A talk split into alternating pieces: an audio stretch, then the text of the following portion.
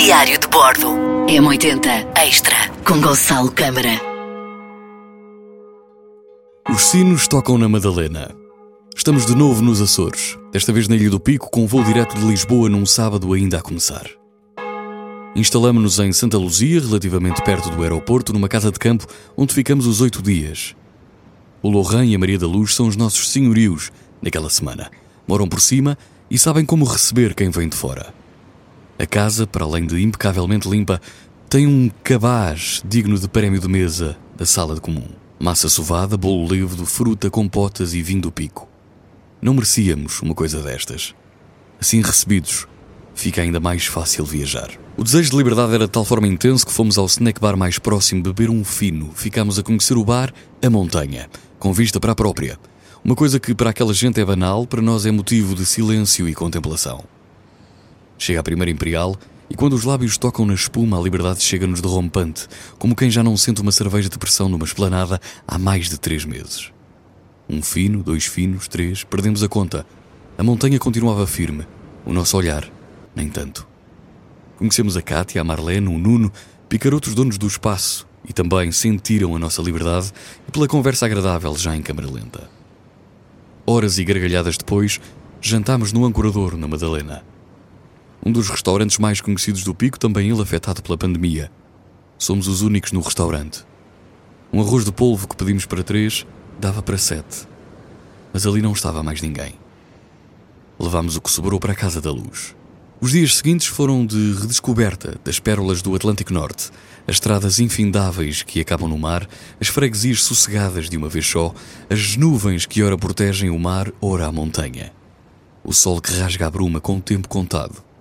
A montanha, ali, apenas a fazer o que nasceu para fazer.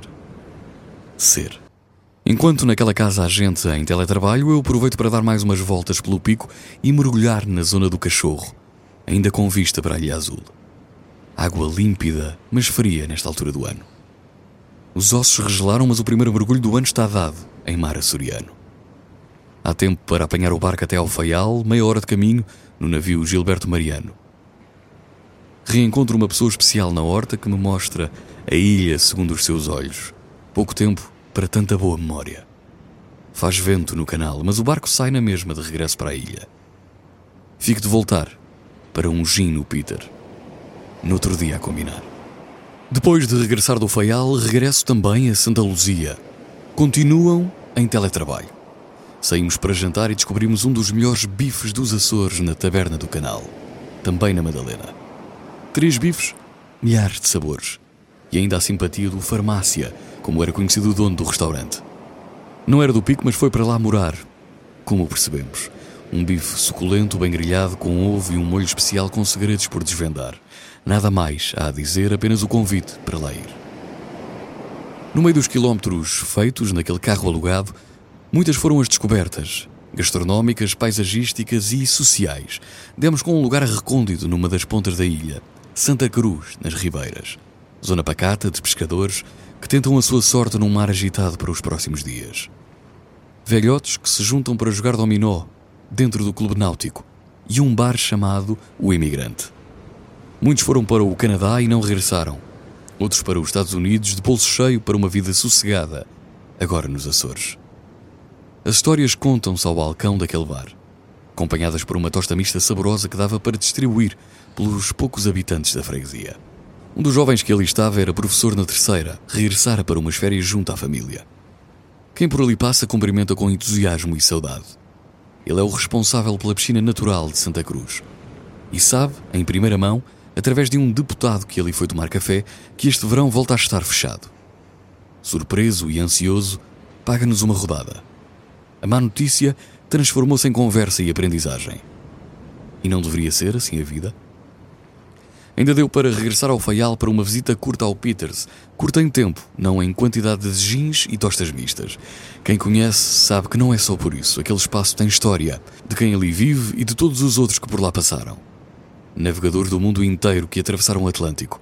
Uns passaram, outros ficaram, todos têm ali a sua marca na Marina da Horta. Tivemos acesso a um contacto direto que nos colocou frente a frente com o João Xavier Picaroto, dono de uma vinha de 3 hectares na Candelária, que já fora de seu pai. Ao fim do dia conhecemos o terreno e a adega. Sentámos-nos para provar os vinhos que produzia, Arinto, Angelica e aguardente de figo. Na mesa estavam também bananas, do seu bananal ali ao lado, e queijo da ilha. Ali ficámos, sentados e bem dispostos. Era um homem do vinho e também do mar. Dizia que quando vinha ao continente e se punha com a mulher no Colombo, a probabilidade de encontrar alguém do Faial, do Pique de São Jorge era enorme. Umas belas fatias e angelicas depois, temos dificuldade em levantar, mas ainda assim vamos a tempo de jantar no Petisca. Para a mesa vêm patinhas, a melhor versão de um peixinho da horta e ainda lapas grelhadas frescas. Um polvo com batata doce e um bife de atum grelhado que deixa curioso quem passa. A noite termina com simpáticas raparigas da ilha que gostam sempre de saber o que leva três continentais a passar uma semana por ali. A resposta é sempre a mesma. Ali está-se bem. Diário de Bordo. M80 Extra com Gonçalo Câmara.